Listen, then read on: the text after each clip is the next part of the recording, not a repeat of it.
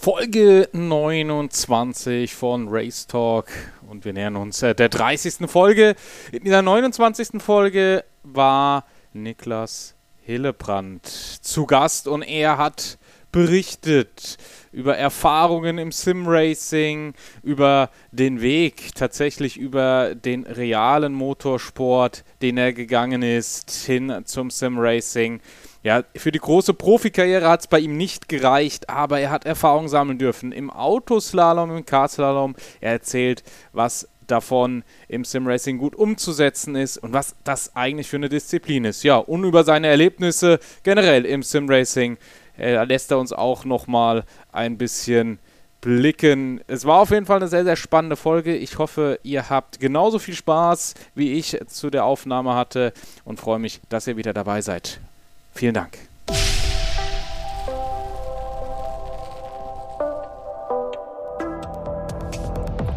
Herzlich willkommen zu Race Talk, deinem Podcast rund um Simracing und Motorsport.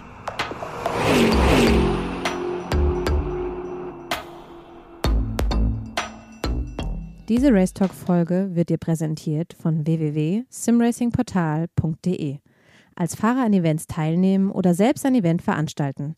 Zeige, wer du bist, veranstalte ein eigenes Event und fahre bei exklusiven Events mit. www.simracingportal.de Folge 29 Race Talk und ich habe einen Gast, den ich vor kurzem das erste Mal persönlich getroffen habe und sagen musste, hey, mit dem kann man auf jeden Fall quatschen. Hat einiges zu erzählen. Herzlich willkommen, Nikolas Hillebrand. Richtig schön, dass du dir die Zeit genommen hast für den Podcast. Ich bin richtig gespannt, wo wir heute landen werden mit unserem Gespräch. ja, danke für die nette Einführung. Äh, vielen Dank auch fürs Vorstellen und so weiter. Mich jetzt auf jeden Fall auch gefreut, sehr, also dich persönlich auch äh, jetzt zu treffen in München. Es war ein sehr schöner Abend. Ja.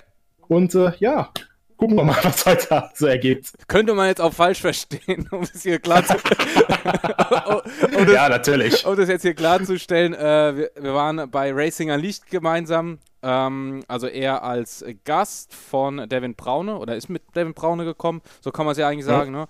Und dann saßen Marc Gassner, ähm, Florian Hasse zum Beispiel noch da. Um, ja, einfach nur, wir waren eine größere Runde, um jetzt nicht irgendwelche falschen Gedanken bei euch hier äh, in den Raum zu stellen. Ja, aber auf jeden Fall sehr, sehr spannend. Ähm, aber da kann man, glaube ich, jetzt auch schon äh, direkt erkennen, in welchem Bereich wir uns hinbewegen werden. Also ein Vollblut-Sim-Racer, der aber, du hast es eben gerade nochmal gesagt, äh, auch gerne mal äh, wieder in den Motorsport möchte oder ins Auto möchte. Kommen wir aber gleich noch zu. Ich würde sagen, wir fangen ganz, ganz wie immer, ganz, ganz von vorne an. Äh, sag uns doch mal, wer ist Nikolas Hillebrand?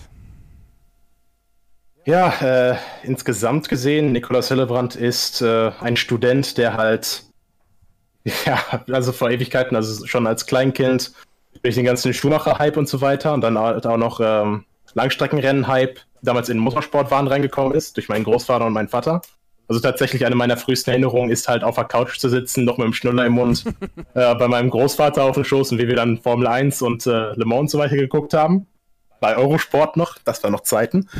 ähm, und ja, das ist dann halt einfach äh, von damals immer schon dann dieser Traum gewesen, ich möchte Rennfahrer werden und äh, ja, hat halt letztendlich dann nicht geklappt, weil halt auch nicht äh, Geld und die ganzen Kontakte und so weiter da sind. Aber ja, ich bin dann halt später, also als sehr, sehr später Einsteiger halt in Kartslalom und dann Autoslalom eingestiegen. Mhm. Und als dann um mich herum die Autoslalom-Leute halt in Tourenwagen rübergingen und ich das Geld dafür nicht hatte, habe ich dann halt mit äh, Simracing angefangen und habe dann halt diese Welt entdeckt, und äh, ja, es, es ist einfach fantastisch, weil Simracing ist halt für mich wirklich dieser Ort, wo man dann halt, ähm, es ist egal, wie, wie, viel Geld du hast und so weiter, du kannst halt einfach auch beim Wettbewerb mit teilnehmen, kannst halt auch wirklich auf allen möglichen Ebenen was machen und halt auch, was ich als persönlichen Favoriten halt habe, mit äh, den ganzen historischen Sachen halt, also bin jetzt vorhin noch äh, Automobilista 2 gefahren, halt mit 1960er äh, Formel 1 Wagen auf Kialami und sowas. Sowas ist dann halt immer für mich was ganz Besonderes. Naja, ein Vollblut-Motorsportler, ein Vollblut-Simracer. Ähm, du hast gerade Autoslalom angesprochen. Klar, sicherlich kennen das einige der Zuhörer, aber es gibt doch sicherlich auch den einen oder anderen, der sich denkt, hey, was ist denn Carslalom, was ist denn Autoslalom? Kartfahren kenne ich nur von äh, der Leihkart-Strecke. Erklär den Zuhörern doch mal, was das ist Kartslalom bzw. Autoslalom? Also Kartslalom ist halt, also man hat halt Kart-Rundstrecke und Kartslalom in Deutschland. Ähm, wer ist Kartslalom ist halt wirklich mehr oder weniger einfach auf dem Parkplatz halt aufgestellt. Ähm, Bestes äh, Beispiel war halt damals dann auch immer mein erstes Rennen äh, der Saison in Bochum, dann halt auf dem Opel-Parkplatz. ist halt ein Parcours aus Pylonen aufgebaut mit halt ein paar Ecken. Also hast du halt verschiedene Figuren, also ein Kreuz, Ecke, eine Gasse und so weiter, halt mit Pylonen, mhm. Wo du halt so schnell wie möglich durch diesen Parcours durchfahren musst. Also du hast halt am Anfang dann Streckenbegehung, wo du halt diesen ganzen Parcours dann halt abgehst. Und äh, ja, musst dann halt letztendlich am schnellsten halt in der korrekten Reihenfolge durch alles durchfahren. Wenn du halt dich verfährst, also durch eine Aufgabe falsch durchfährst oder eine Aus Aufgabe auslässt oder sowas, ist es ein Torfehler. Das gibt 10 Strafsekunden. Und wenn du eine von diesen Pylonen umhaust, ist es halt schon äh, ein Pylonenfehler, das sind zwei Sekunden. Mhm. Ähm, ja, das, also das ist schon echt hart gewesen damals. Ich bin halt auch dann in ein recht kompetitives Jahr eingestiegen. Das ist dann auch tatsächlich, äh, wo ich den vorhin angesprochenen äh, Devin Braune das erste Mal getroffen habe. Mhm. Deswegen äh, ist halt auch ganz witzig, dass wir uns äh, nach längerer, naja, nach längerer Stille, weil wir halt die Chance hatten, Kontakte auszutauschen und so weiter, damals haben wir uns dann durch Simracing wiedergefunden. Und äh, ja, war halt auch sehr klasse. Also und Autoslalom ist halt einfach das gleiche, nur dann halt nochmal in Größe. Also dass man da halt dann auf Kartstrecken aufgebaut so einen Parcours hat äh, und ja, ist halt erster, zweiter Gang dass es halt nicht zu schnell wird, aber bei ein paar Strecken auch in dritten. Wenn man halt auch national fährt, also deutsche Meisterschaftsslalom und so weiter, geht es dann halt auch mit äh, 150 und so weiter, halt vierter, fünfter, sechster Gang. Also das sind halt komplett rennfertige Autos und so weiter, ich halt auf diesen Strecken fahren. Und äh, ja, ich bin halt damals äh, ADAC Westfalen Youngster Slalom Cup gefahren äh, und dann halt auch damit äh, bis auf den Bundesendlauf hoch und bin dann auch in den Top 10 angekommen. Respekt, Respekt. Wo liegt die Schwierigkeit beim Autoslalom? Jetzt wird der ein oder andere sagen, ja, so Pylon, das ist ja sicherlich äh, nicht ganz so schwer, aber ich glaube, das ist doch gar nicht so einfach, wie es aussieht, oder? Ja, es ist halt eine Menge sehr, sehr sauberes Fahren. Also man muss halt wirklich alles Momentum halt mitnehmen, weil du musst halt im zweiten Gang auch bleiben, nachdem du beschleunigt hast. Das heißt, wenn du halt natürlich dann auch zu viel Geschwindigkeit verlierst, äh, musst du dann halt auch wieder aus diesen ganz niedrigen Touren halt, weil du halt auch nicht mit der Kupplung und so weiter hantieren darfst. Das ist dann halt direkt disqualifiziert. Mhm. Ähm, zumindest beim Youngster Cup ist es halt so, ähm, musst du halt dann die ganze Zeit vorsichtig sein und dann halt äh, das Momentum halt alles mitnehmen und so, äh, so äh, sauber wie möglich bleiben.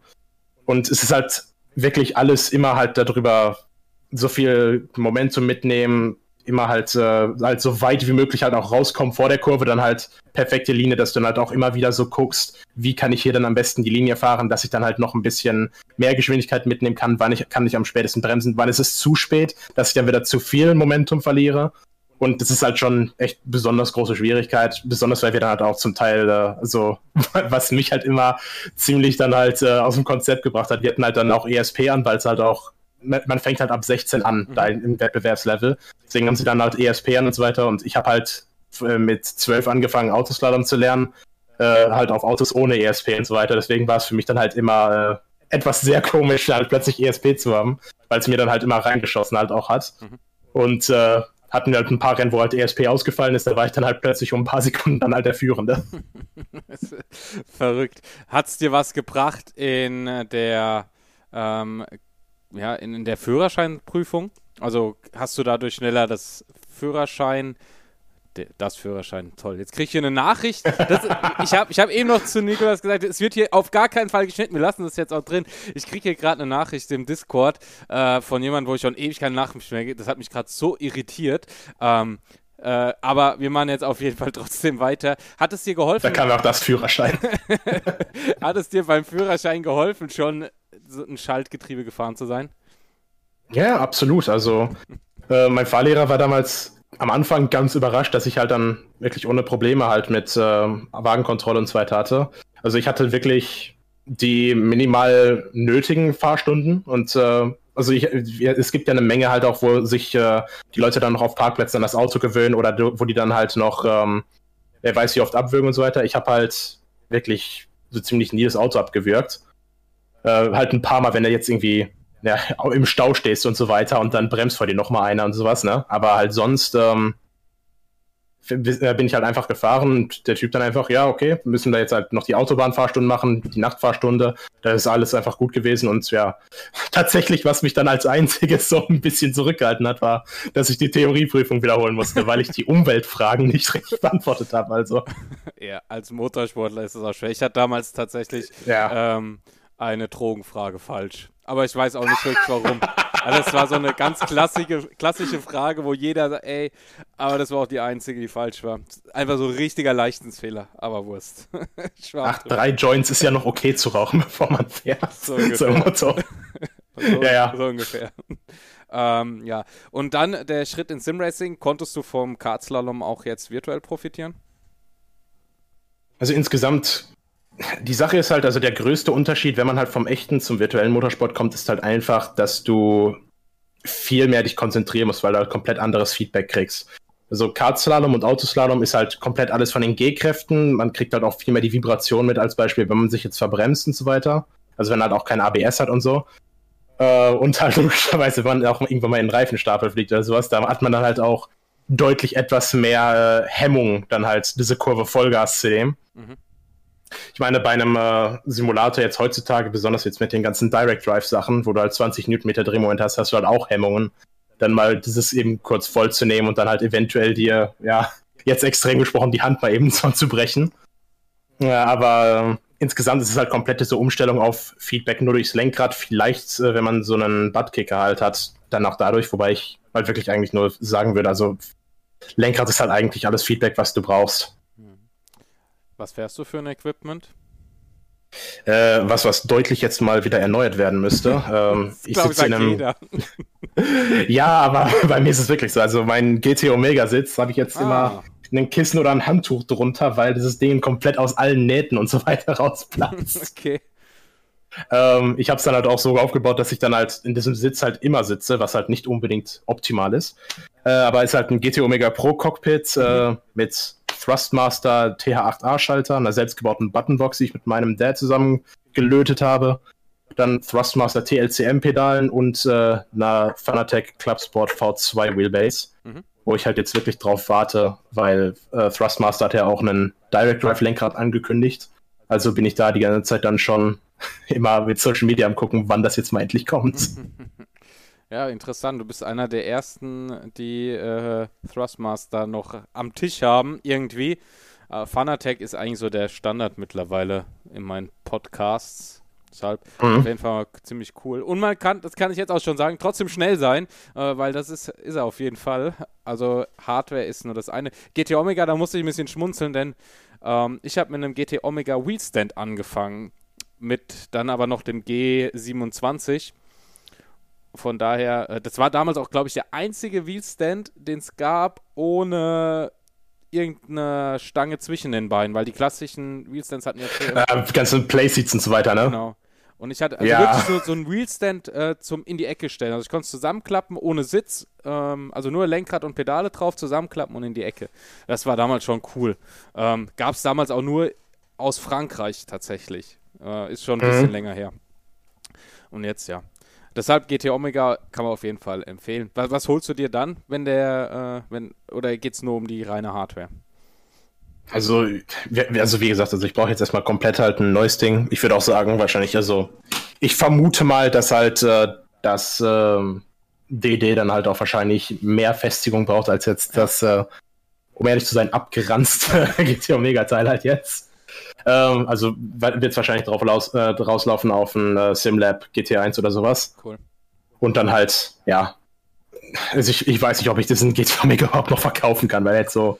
Das ist, das kann man jetzt nicht mal mehr auf Ebay mit, geringe Gebrauchsspuren verkaufen. Und du, du, arbeitest dann auch aus dem Simulator oder weil du sagst, du machst Ja, genau. Also Uni-Arbeit, äh, Streaming und so weiter, halt alles Mögliche halt daraus.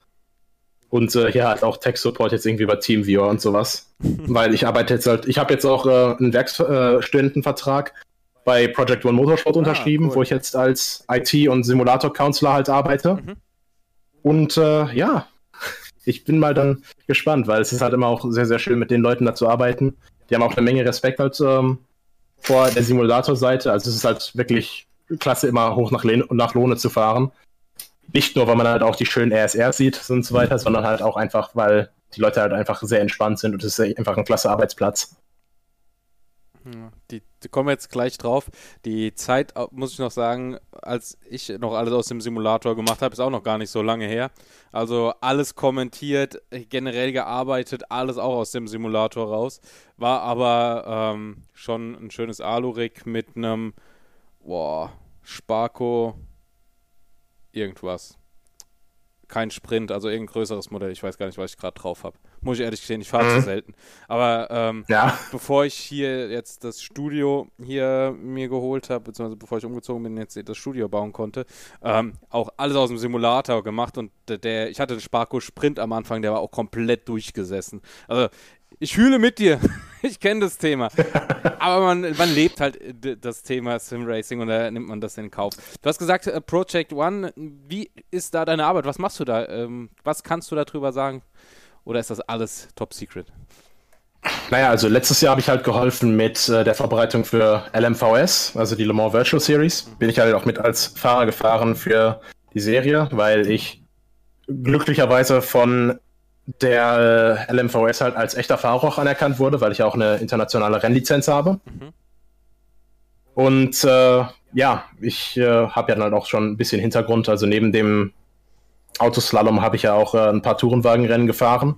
Und äh, ja, deswegen hatten mich halt Project One angefragt, nachdem ich da halt ein paar Mal aushelfen war, halt äh, ihren Simulator halt neu aufbauen, weil die halt nach einer längeren Zeit, die hatten, ähm, was ich damals sehr, sehr, sehr, cool fand und was sie jetzt auch leider nicht mehr darum stehen haben, die hatten ein altes äh, GP2-Chassis da so stehen von 2005, cool. also noch hm. ganz Anfangszeit von GP2, nachdem die Formel 3000 ersetzt haben und dann halt daraus komplett äh, das Lenkrad von denen ist halt auch noch ein äh, Replika von dem alten Lenkrad und dann halt daraus mit Beamern und so weiter und ich habe mir damals echt äh, so ein bisschen, ja, ich hätte hier früher hinkommen sollen, weil äh, ja, ist mit eins meiner Lieblingsformelautos und so weiter. Auf jeden Fall ähm, haben wir halt dann damals diesen Simulator halt komplett neu konfiguriert und aufgebaut und äh, dann fing es halt mit der Arbeit mit More Virtual Series an, wo wir dann halt auch ein bisschen geguckt haben, wie wir diesen Simulator dann halt fertig kriegen können. Halt auch einmal mit Training und so weiter für die Fahrer, mhm.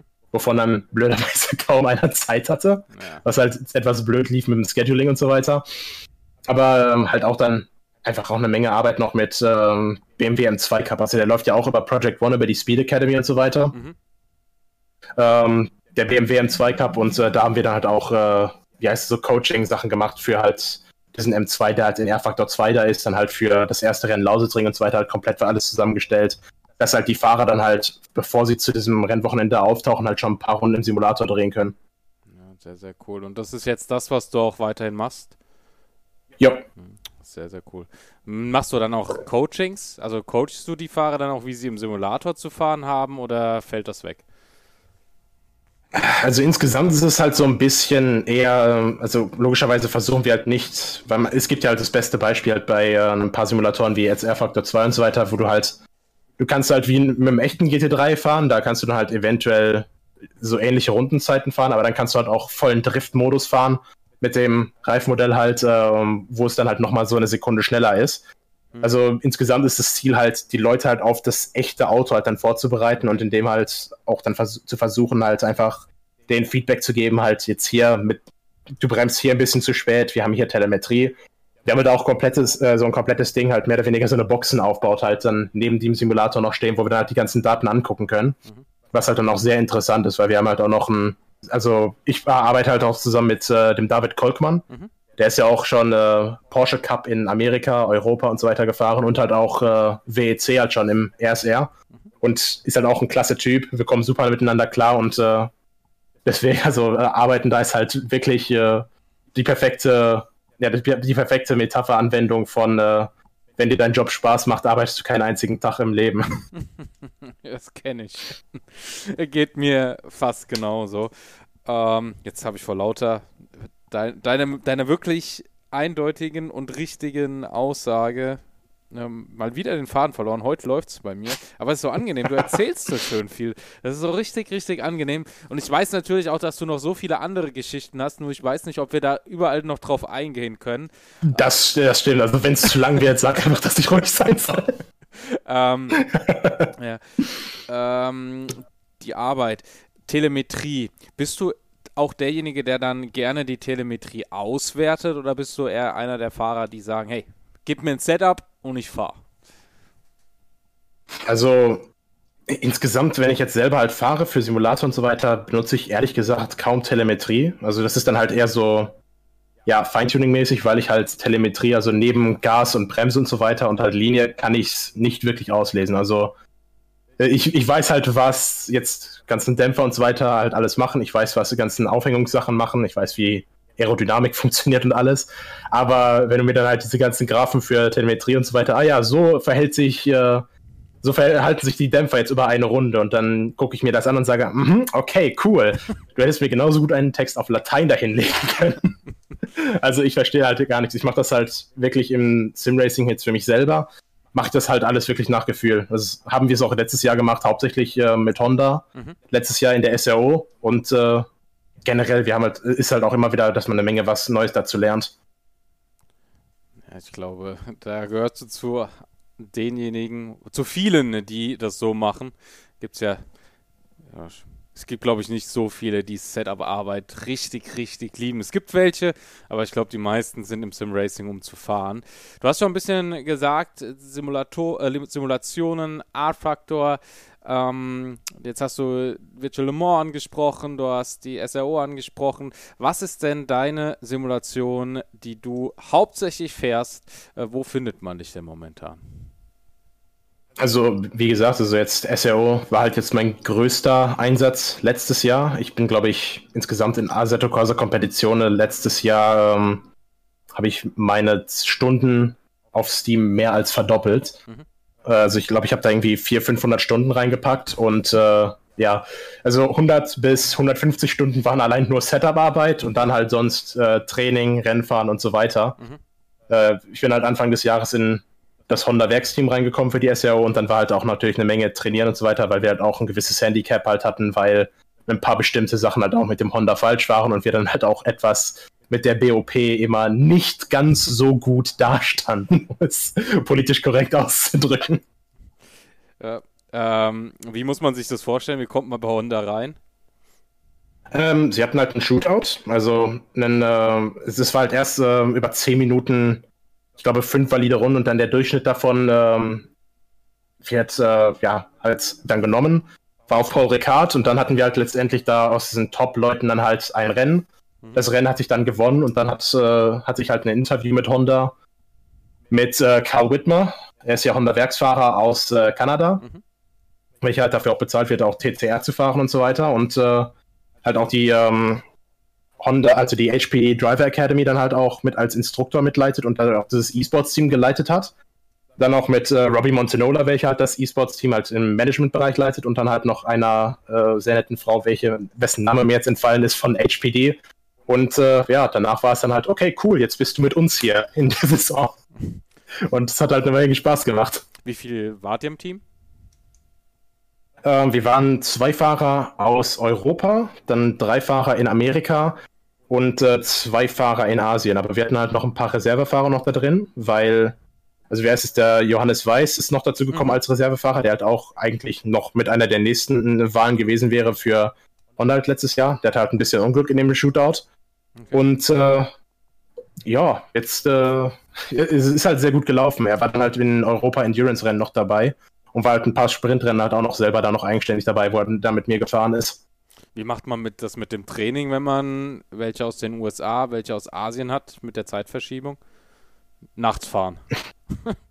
Na, es ist eigentlich gar nicht so schlimm. Also ich, ich, glaube, es würde wahrscheinlich schlimmer sein zu organisieren, wenn ich einen Schlafrhythmus hätte, aber darauf habe ich äh, seit einem Jahr aufgegeben gefühlt und äh, ich meine, meine Freundin ist halt auch aus Kanada, deswegen Aha. ich kann eh nicht äh, irgendwie um 12 Uhr schlafen gehen oder sowas, weil ich mich dann zu schuldig fühle. Ja. Also da wenigstens äh, ein halbes Leid nur in dem Moment. Und neben Honda, ähm, hattest du ja schon gesagt, wart ihr da schon ein bisschen, oder mit Honda wart ihr da ein bisschen im Nachteil. Wie ist denn die Saison da für euch verlaufen? Ich denke, nicht jeder hat das Ganze verfolgt. Und äh, wie ist die Serie überhaupt gelaufen? Also Serie ist insgesamt halt schon, würde ich sagen, sehr gut gelaufen. Ich, also ich habe halt auch wirklich keine Beschwerden und so weiter. Es war halt eine Herausforderung, die man einfach überkommen musste. Hm. Ähm, ich habe zwei Rennen gehabt in der Europa-Sprint-Serie, wo ich wirklich gesagt habe, das wäre jetzt einfach nur S-Wort. Äh, okay. Weil ich, ja, ich möchte jetzt hier nicht zu, zu sehr fluchen auf deinen Podcast. Alles gut. Ähm, einem Rennen habe ich halt, äh, ich habe keine Ahnung wie, äh, war halt irgendwie mit dem Hut und so weiter, dass da halt falsche Spritanzahl gegeben wurde. Also war ich dann letzte Runde zu wenig Sprit.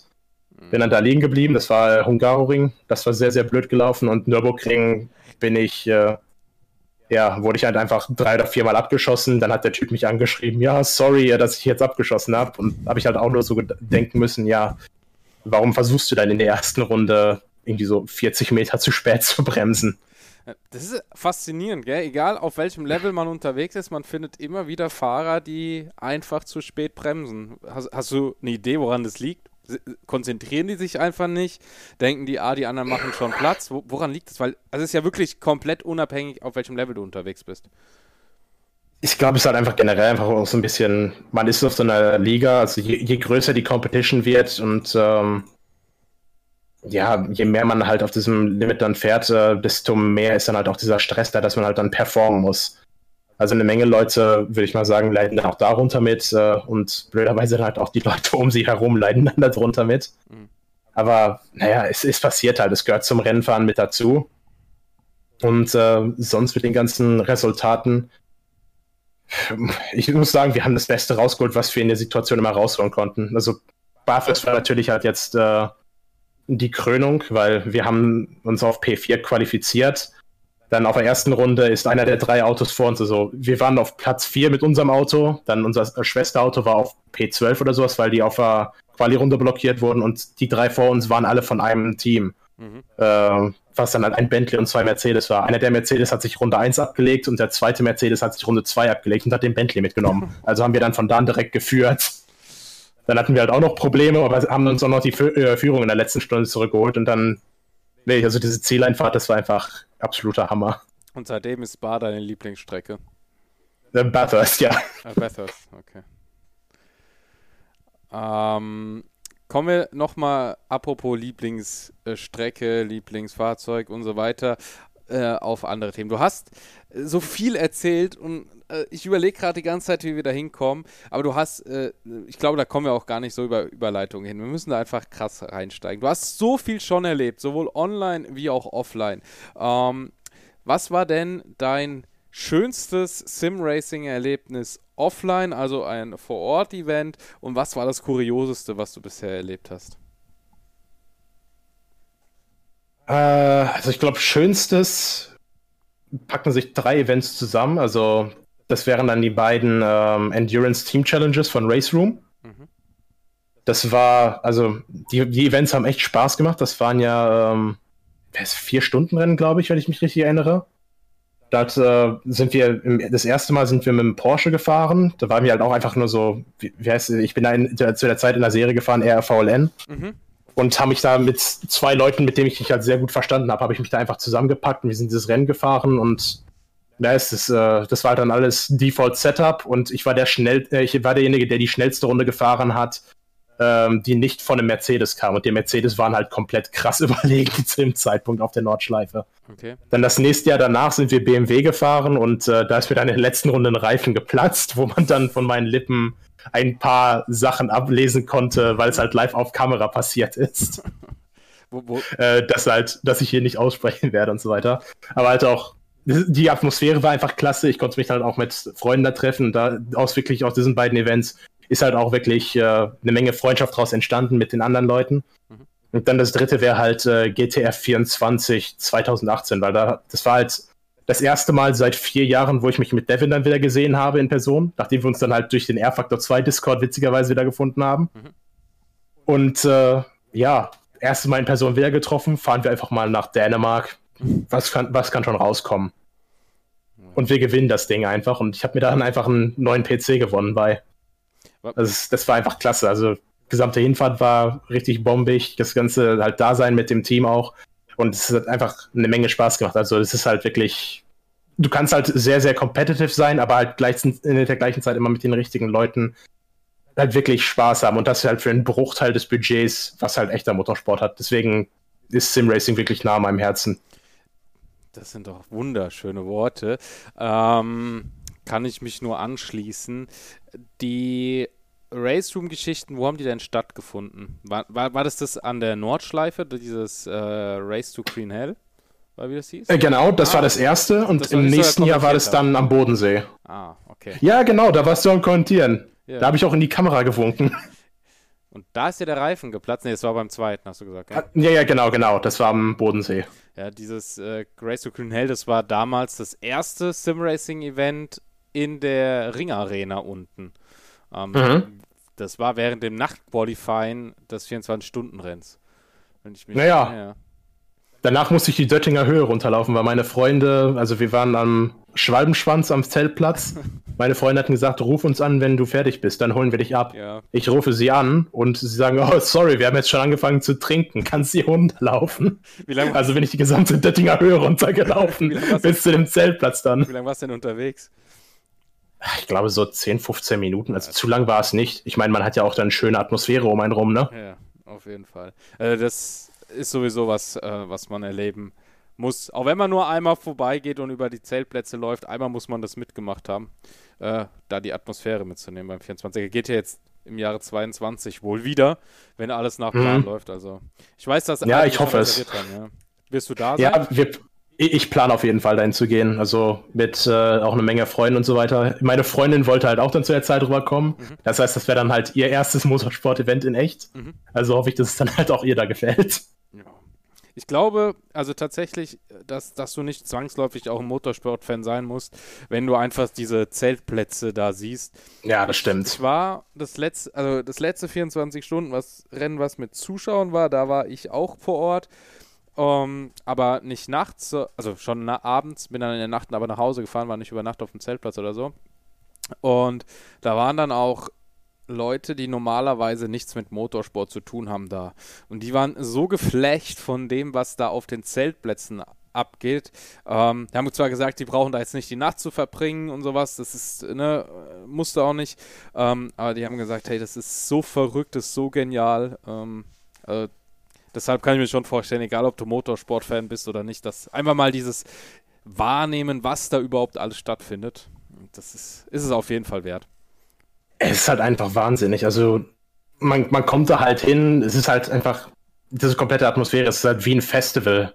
Ja. Und also ich bin halt normal eigentlich auch nicht der Typ, der halt auf Festivals geht und so weiter, um ehrlich zu sein. Weil normal würde ich halt immer ein Hotel, so einen Zeltplatz vorziehen und so weiter. Aber Nordschleife ist halt wirklich die große Ausnahme für mich.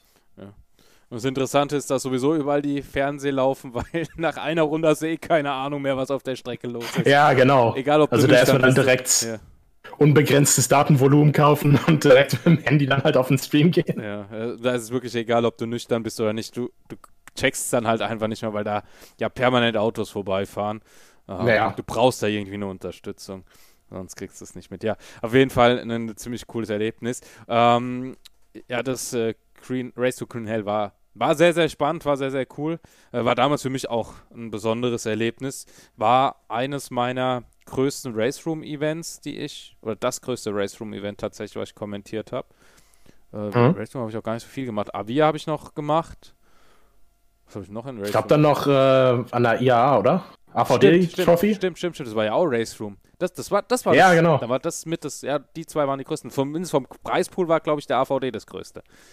Da ja, wer ist, da konnte ich dann Last Minute nicht mehr teilnehmen. Also war da Johannes leider alleine. Ja. War aber ein cooles Event. Du warst aber nicht vor Ort, ja, oder? Ja. Nee, nee, nee, ich war nicht vor Ort. Ich habe aber im Stream äh, eifrig mitgefiebert. Ja. Da waren wir, das habe das hab ich ja schon erzählt, dir, aber kann ich den Zuschauern nochmal, äh, Zuhörern nochmal erzählen.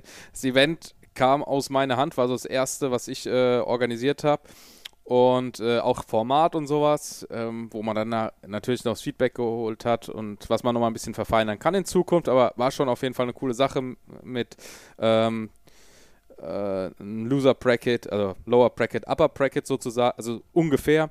Ähm, aber wir waren zwei Stunden vor der Zeit, weil alle gesagt haben, wir brauchen Puffer. Ne, da geht bei Race Room sicherlich was schief. Selbst Race Room hat gesagt, du brauchst einen Puffer. Du brauchst einen Puffer. Und dann mhm. haben wir zwei Stunden vor Zeit, das werde ich mein Leben nicht vergessen, äh, dass ein Event so sauber läuft. Aber ähm, ja, war auf jeden Fall eine coole Erfahrung. Stimmt, das war dann auf jeden Fall das, äh, ich würde sagen, sogar vom Preisgeld, wie gesagt, das größte. Da hat mir, wie viel hat mir dein Preisgeld? Ich weiß es gar nicht mehr. boah, war schon Batzen, glaube ich, oder? 15, 10 als Pool. Ich glaube, 10.000 war es als Pool. Ich glaube, Ja. kann so gut sein. Ja, ich glaube, 10.000 war es als Pool. Ähm, hat Jack Heathley damals gewonnen. Mhm. Ja, genau. Aber äh, genau, sonst war es Art-Factor, habe ich noch ein bisschen was gemacht. Da habe ich Devin dann kennengelernt drüber. Ah, jetzt E-Sports, ne? Ja, A1 Esports. Äh, ja, und sonst eigentlich fast alles iRacing tatsächlich. Assetto Corsa natürlich, logischerweise, aber das ist halt, halt die Center-Software. Mhm. Ja. Es ist schon, schon interessant, aber dass du dann halt da immer wieder äh, auch die Leute triffst. Ja? Wir haben uns jetzt auch wieder äh, mehr oder weniger getroffen im Art-Factor-Bereich. Da war ich zwar nicht am Kommentieren, sondern eher passiv unterwegs als Rennleiter. Nee, ja. In dem Moment tatsächlich eher passiv als Rennleiter, muss man leider sagen. War aber auch, oder ist ein interessantes Konzept. Ich glaube, da sind wir uns einig bei dieser Serie. Ähm, bin mal gespannt, wie es 2022 da läuft. Ja. Mhm. GT, GTA, Ja, bin ich auch. GTA 4 hast du, äh, GTA 24 hast du gesagt, ja? Hattet ihr Äh, GTR 24, jo. GTA, ja, sag ich ja. Habe ich was Falsches gesagt? Ich habe A Ja, gesagt. GTA. Ja, sorry. GTR 24. Da wart ihr in Holland, Äh, nee, nee, das war Dänemark. Dänemark. Erzähl darüber. Das, was du erzählen Ah. möchtest. Erzähl den Zuhörern, was ist das? Ja, wir haben ja auch einige dabei, die äh, Ja. die noch nicht so äh, lang dabei sind. Wir haben jetzt 2022, das war 18 und wir wissen, 2020 hat der Boom angefangen, also der richtige Boom nochmal angefangen. Naja. Ja. Ja, wer ist es so? Das GTA 24 Event war jetzt, also die waren ja, wer weiß, wie lange schon irgendwie da dieses Event da machen. Es fing ja damals an als ein GTA 2 Ding, halt on-site. Mhm. Und ähm, wir sind dann halt 2018 dahin gefahren, weil, äh, ja, einfach Bock hatten. Waren halt damit Undercover Sim Racing. Ähm, und ja, die hatten halt einen gemoddeten LMP1, wo wir halt gefahren sind. Die hatten das dann halt das erste Mal so auch ausgeschrieben als Endurance E-Racing World Championship. Mhm, cool. Und äh, ja, wer ist es? Devin und ich sind dann halt da hingefahren und hatten halt geguckt, halt insgesamt, wie das halt so laufen würde. Haben halt geguckt, wie wir ähm, uns dann platzieren könnten. Haben halt auch eine Menge Setup-Arbeit gemacht und so weiter. Und Setup hat halt letztendlich dann wirklich perfekt gesessen. Also, äh, ja, also wir sind dann halt auch den Start gefahren und so weiter, hatten halt auch Pole Position. Devin ist in den Start gefahren, ist dann halt in ein paar Minuten äh, wirklich so eine 30 Sekunden Führung rausgefahren. Und äh, ja, dann haben die halt äh, nicht äh, die ganzen Kabel da geerdet gehabt, wo die ganzen Rigs halt verbunden waren. Mhm. Also ähm, hatten wir dann halt so einen richtig großen Power Surge da, der eigentlich fast, äh, also wer ist, der hätte fast wahrscheinlich ein paar der PCs halt dann ge, ja, halt so ein bisschen durchgenommen. Ähm, wir hatten halt auch so ein lang genuges Standbild, dass wir dann halt disconnected wurden und wir haben dann halt einfach nicht die Runden zurückbekommen, obwohl es halt eigentlich durch deren Organisation verursacht war. Deswegen hatte dann Devin auch ein bisschen da Schreialarm. Also der war dann sehr wütend darüber. Ähm, dann habe ich halt mich kurz nochmal, weil wir diese eine Halle haben für die ganzen Simrigs und so weiter und die andere Halle ist ja dann die Boxengasse sozusagen Mhm. mit dem äh, Race Stand und so. Da habe ich dann halt äh, mich da auch am Race Stand hingesetzt und habe dann gesagt zu Devin, okay, Klappe zu, fahr jetzt deinen Stint zu Ende, dann übernehme ich. Und er hat halt dann eine Runde schon direkt zurückgeholt. Ich habe dann halt mich auch nochmal für drei Stunden hingesetzt und habe dann die zweite Runde noch zurückgeholt und habe wieder die Führung übernommen. Und äh, war halt auch, äh, wir waren halt, äh, da war dann halt auch Jimmy Broadband äh, als Kommentator dann halt da auch vor Ort, bevor der dann halt nach Las Vegas fliegen musste und so weiter. Mhm. War auf jeden Fall sehr, sehr spaßig. Äh, nur halt, äh, Nicht für wir, hatten halt auch ein bisschen Stress mit den GTA 24 Organisatoren. ähm, generell so ein 24-Stunden-Event, wie, wie muss man sich das mit den anderen Teams vorstellen? Ist es dann eher äh, so, wie man das vielleicht auch von der Sim Expo kennt, dass das wirklich, oder von früher, ich glaube jetzt mittlerweile ist es ja fast gar nicht mehr so, äh, aber jetzt die ersten Jahre war es ja tatsächlich eher so, wir treffen uns, wir sind alle Freunde, wir haben alle Bock auf das, was wir hier machen und sind einfach eine riesen Community. Äh, ist das da so oder ist es eher jetzt ähm, so klassisch wie jetzt bei den riesengroßen Sim-Racing-Events, dass es doch dann eher ähm, Team gegen Team ist und man eher auf sich selbst schaut. Also man ist halt schon eher so auf sich selbst gestellt dabei, weil man hat ja dann auch ein bestimmtes finanzielles Investment. Ich meine, wir haben halt auch komplett dann so äh, Hardware und so weiter mit äh, aus Deutschland halt damals mitgebracht. Das war ja dann auch noch eine sechs Stunden Fahrt und sowas. Aber natürlich hast du dann halt schon Leute, die du halt kennst. Also 2019 waren wir halt auch nochmal da. Da war dann Devin auch in einem anderen Team schon. Das war dann, ach, wie heißen sie nochmal? Ähm, SNG. Mhm. War ja dann damals schon am Fahren mit äh, Dennis Lind. Und äh, dadurch habe ich dann halt auch sogar einen Freund von mir getroffen, also den ich halt schon über ein anderes Videospiel seit Ewigkeiten schon kannte, aber dann halt auch da das erste Mal eine Person getroffen habe, also Rory McDuff. Hm, welches und äh, äh, das bevorzuge ich nicht zu nennen, weil die momentan, okay. wer weiß, wie viel Publicity machen und da die Ingame-Währung momentan mehr wert ist als der Rubel. Okay, alles gut. Also das, äh, das damit habe ich jetzt schon genug preisgegeben. Auf jeden Fall ähm, halt dann halt auch, das ist halt dann einfach klasse, diese Chance halt dann diese Leute halt zu treffen, weil man halt die schon seit Ewigkeiten kennt und man mit denen befreundet ist und da kann halt auch nochmal einfach selbst neben diesem Rennen, selbst wenn es da dann halt blöd läuft, ähm, hat man da halt dann immer noch Spaß zusammen. Ähm, ich glaube, das ist auch ganz wichtig, dass das nicht verloren geht. Klar, Konkurrenz ja. ist da, Konkurrenzdenken muss immer sein, haben wir jetzt ja auch äh, am Wochenende gemerkt. Also wir haben heute den 10.3. Aufnahmetag. Ich weiß, der Podcast kommt äh, jetzt noch, das dauert noch ein bisschen, aber für die Zuhörer, ähm, er ist jetzt vorproduziert. Ich glaube, das ist kein Geheimnis, aber es passt halt gerade bei uns beiden. Ähm, mhm. Wir waren am vergangenen Wochenende in der Schweiz äh, bei Racing Licht und da hat man ja auch gemerkt, ähm, dass da schon das Konkurrenzdenken da ist bei allen Fahrern, aber trotzdem ist es auch, glaube ich, gerade bei der deutschen Community auf ab einem gewissen Level so, dass man dann doch auch miteinander irgendwie äh, unterwegs ist und nicht wirklich gegeneinander, sondern ja, man, man versteht sich auf Anhieb, würde ich sagen. Naja, absolut.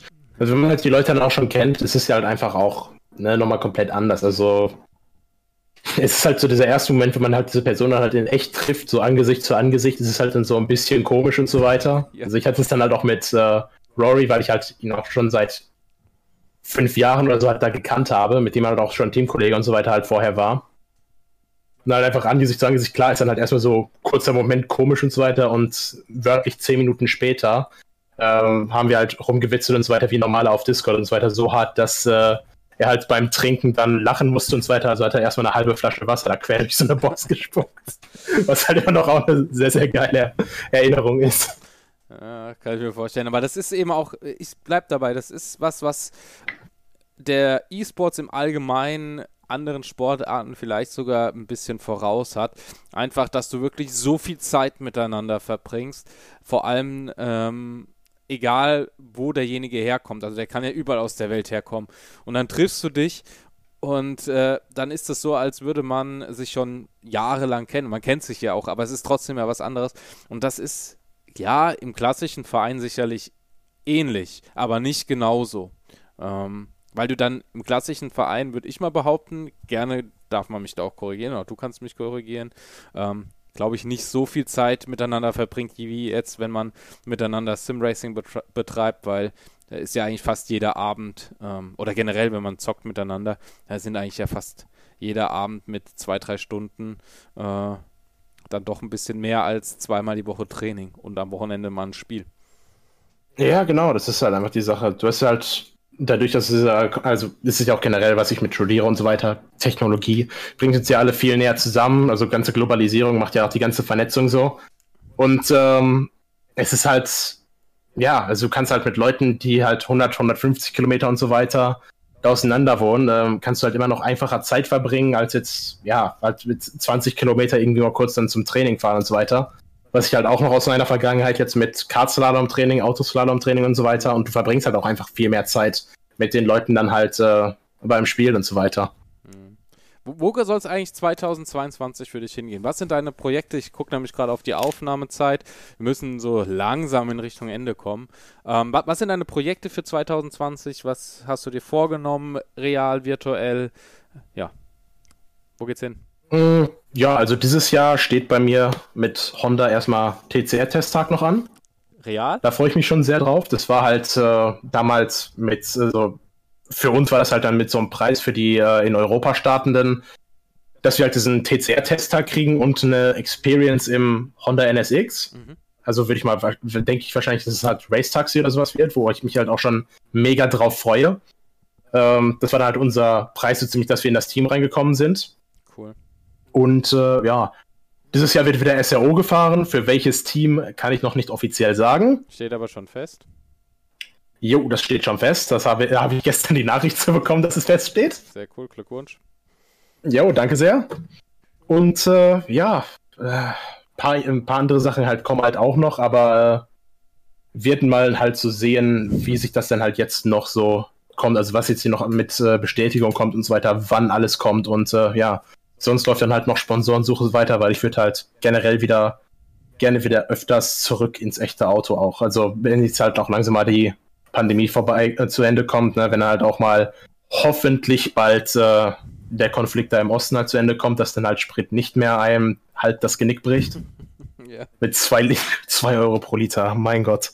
Aber ist natürlich noch, ist absolut gar nichts im Vergleich zu dem, was sie halt da drüben durchmachen müssen. Deswegen hoffe ich halt auch, na, besonders für die humanitären Gründe, dass es halt schnell zu Ende kommt. Ja, bin ich bei dir. Ähm, kommen wir wieder ganz schnell zu was Erfreulicherem. Jo. Und zwar zum, zum, zum Motorsport.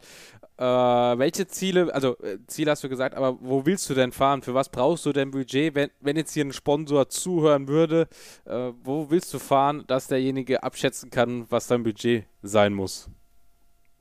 Also insgesamt, wenn ich die Wahl hätte, jetzt so freie Wahl, äh, ist halt dann auch immer so schwer zu sagen, weil ich halt auch ähm, nicht jetzt hier, wer weiß, wie großen Namen habe und so. Mhm. Aber generell sowas wie die NLS, also mhm. Nordschleifen-Langstrecke-Serie, würde ich halt gerne machen. Da habe ich dann halt auch den Vorteil, ich bin ja auch noch mit Butler Pal Motorsport da zugange. Mhm. Die haben ja da extra halt auch ein paar Autos, welche in der RCN und in der NLS eingesetzt werden können.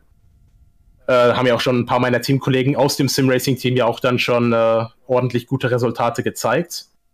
Äh, und sonst, ich würde halt, ja, logischerweise halt auch gerne, sehr, sehr gerne halt, wenn es geht, irgendwie mal dann äh, in TCR-Wagen dann halt da auch richtig Rennen fahren, weil äh, das ist jetzt schon, also seit die Klasse halt damals kreiert wurde, 350 PS äh, Fronttriebler und dann halt, das ist halt eine Klasse ist, die global eingesetzt werden kann, egal ob Sprint oder Langstrecke und so. Ist, seitdem habe ich mich damals schon in die Klasse verliebt und dann halt jetzt, ich freue mich halt jetzt schon mega darauf, den Honda Civic TCR zu fahren. Mhm.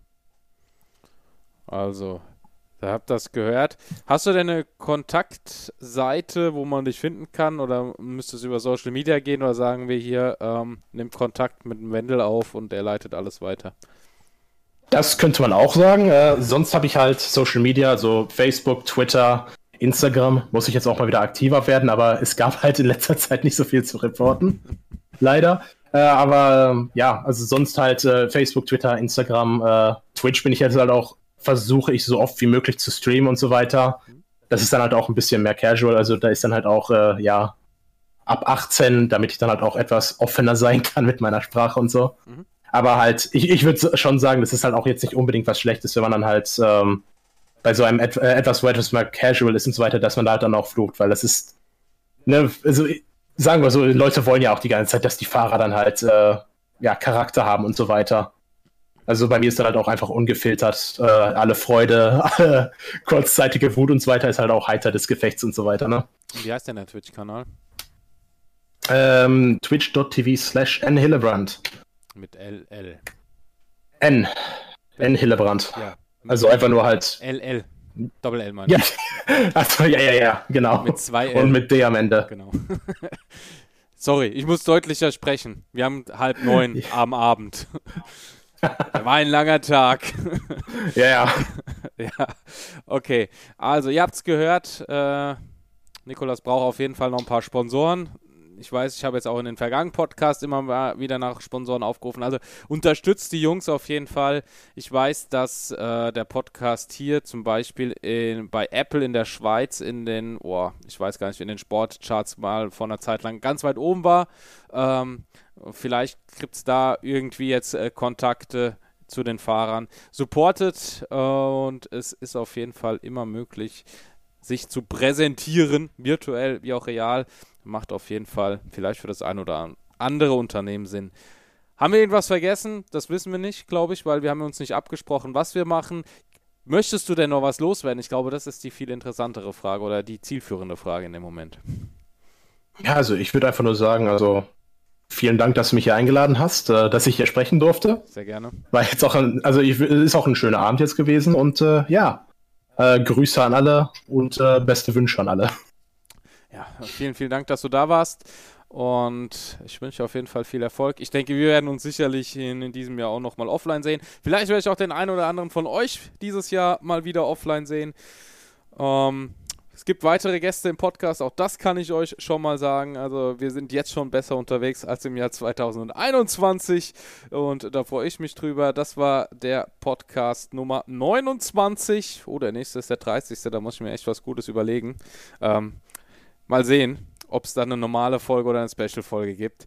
Auf jeden Fall vielen, vielen Dank fürs Zuhören und ähm, wieder beim nächsten Mal dabei sein, teilen, liken, ihr wisst Bescheid. Ciao, das war's mit mir und bis zum nächsten Mal.